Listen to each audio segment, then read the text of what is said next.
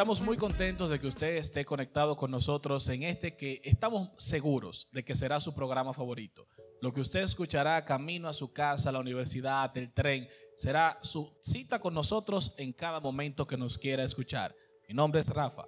Yo soy Anaís. Y yo soy Jen. Y sí, estás escuchando Live, the podcast. Y la misión de nosotros es que usted tenga un programa en el cual usted pueda estar enterado, tenga una palabra fresca, esto sirva como ese aliento que es la palabra de Dios para nuestras vidas. Y viendo la actualidad ahora mismo, quisiera con mis hermanas y amigas que están aquí acompañándome a, a estar llevando este programa a cabo, ¿qué será lo que está latente ahora mismo? ¿Qué la gente está hablando cuando la gente abre su celular? ¿Con qué la gente se está topando, muchachas? ¿Qué la gente está hablando ahora? Bueno chicos, yo creo que sin lugar a dudas el tópico del momento es el coronavirus, el COVID-19. Estamos viviendo una realidad existente. Son tiempos confusos ahora mismo, la gente está confundida. Lo que antes nosotros entendíamos que era nuestra vida normal, nuestro día a día, está de cabezas y todo esto por el coronavirus, esta enfermedad que ha llegado a nosotros, inexplicable, que no tiene cura. Es como que de la noche a la mañana nosotros nos despertamos y hay gente que está sin trabajo, hay gente que está privado de lo que ellos entendía que era su libertad, su independencia.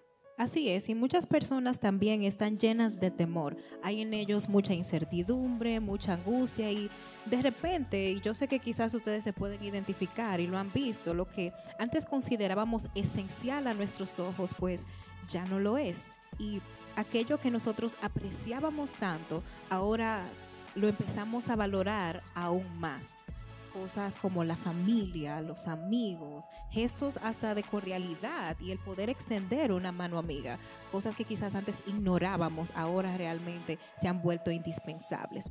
Pero la gran interrogante es, Rafa y Anaís, ¿este es un tiempo para qué?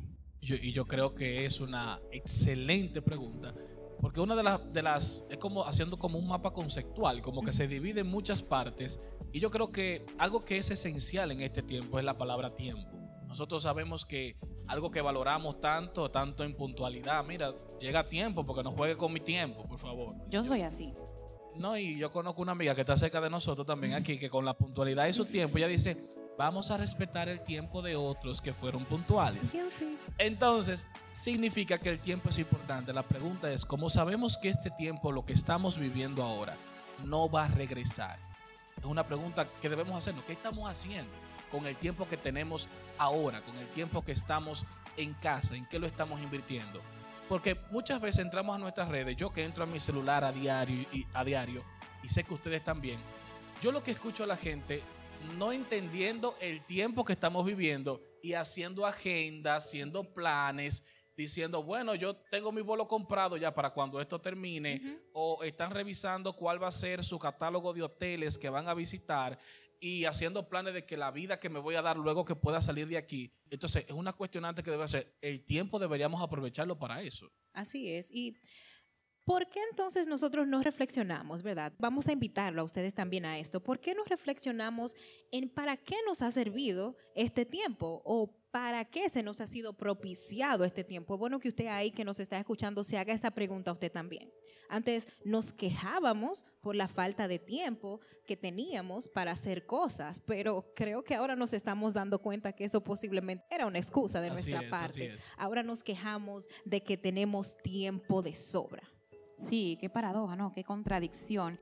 Bueno, yo personalmente creo que este tiempo nos ha servido para que podamos darnos cuenta verdaderamente qué es lo que hay en nuestros corazones, para que podamos ver y valorar cuáles cosas, qué es verdaderamente importante para mí, para nosotros, y que nosotros podamos eh, como ver desde afuera que en realidad decíamos que nos faltaba el tiempo para hacer las cosas, como bien decías, pero en realidad eso era una excusa eh, en este tiempo nos hemos dado cuenta, valga la redundancia de la palabra tiempo, de que no era tiempo lo que nos hacía falta, era interés, disciplina para hacer las cosas y nos excusábamos en la excusa de es que me falta tiempo. Así es. Cito a un, a un predicador americano llamado John Piper que él dice que en el juicio cuando estemos ante el Señor las redes sociales servirán para darnos cuenta que la falta de oración nunca fue por falta de tiempo, porque ahora mismo tenemos hasta aplicaciones que nos dicen qué tiempo duramos en la pantalla, cuánto tiempo estamos usando en cada aplicación. Y cuando tú dices en tu día a día, yo duré cinco horas en WhatsApp.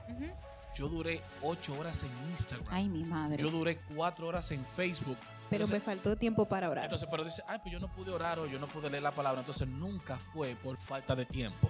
Y qué bueno que tenemos la palabra del Señor y ella nos exhorta lo siguiente.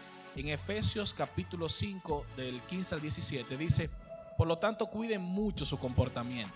No vivan neciamente, sino con sabiduría. Aprovechen bien este momento decisivo porque los días son malos. No actúen tontamente. Procuren entender cuál es la voluntad del Señor. Y yo creo que este tiempo es una palabrita que ya la hemos hecho parte de usted ahora que nos, nos está escuchando. Creo que es demasiado propicio para que nosotros, como nos, nos exhorta la palabra, sabiamente entendamos y discernamos lo que Dios está haciendo ahora y no nos hagamos como esa pregunta necia como ¿y esto para qué será? Sino que sabemos que los hijos de Dios, Dios todo lo hace con un plan eterno y eso es parte de su perfecta voluntad. Así es, y es muy propicio entonces que ustedes reflexionen con nosotros. Tú que nos escuchas, queremos que reflexiones con nosotros en que, chicos, ¿acaso vivimos una vida o estamos viviendo un sinnúmero de actividades? Así es, muchas personas están a la espera de que se reabra aquello, que se reabra lo otro. Entonces, estamos basando nuestra vida en cosas que podamos hacer o en lo que realmente ya somos y para lo que fuimos creados en realidad. Entonces, una actividad X determina quién soy. Es sumamente importante ver que entonces no es un asunto de actividad, eso es una vida que tenemos. Las, las actividades que hacemos no nos determinan, sino que luego que cuando Dios determine que esto acabe, podamos entender cuál era la voluntad de Dios en medio de todo esto.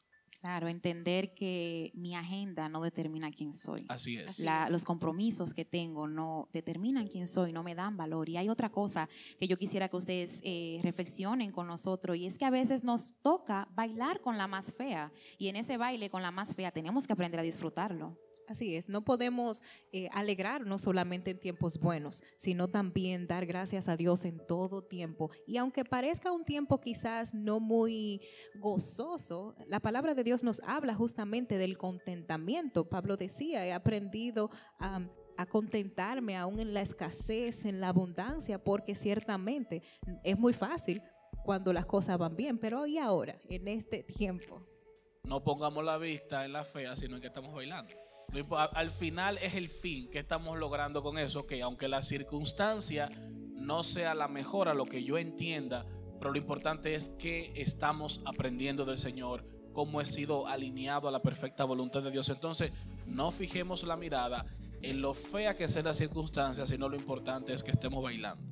Así es, y que podamos entender que en todo tiempo Dios ha sido bueno y que Él está ahí al lado nuestro, que Él está junto a nosotros y que las formas pueden cambiar. Lo que antes para mí era normal, ahora parece anormal, puede cambiar, pero la esencia sigue siendo la misma. Así es, así como Dios es el mismo ayer, hoy y por los siglos, y es el mejor recurso, tenemos esa confianza y esa certeza plena de que podemos acudir a nuestro Padre y saber que Él tiene cuidado de nosotros. la esencia de nosotros es reflejada. Lo que somos, y la Biblia lo dice que cuando la casa es puesta a prueba bajo el fuego, al final va a salir lo que somos nosotros. Y creo que esta ha sido una circunstancia, una situación demasiado propicia para darnos cuenta cuál era nuestra esencia y que entendamos entonces no son las formas, es lo que está dentro de nosotros. Así mismo es. Entonces, tiempo para qué, un tiempo para qué. Es tiempo de que nosotros dejemos de preguntar cuándo todo esto se va a acabar, cuándo va a pasar, estoy cansado, quiero que esto pase ya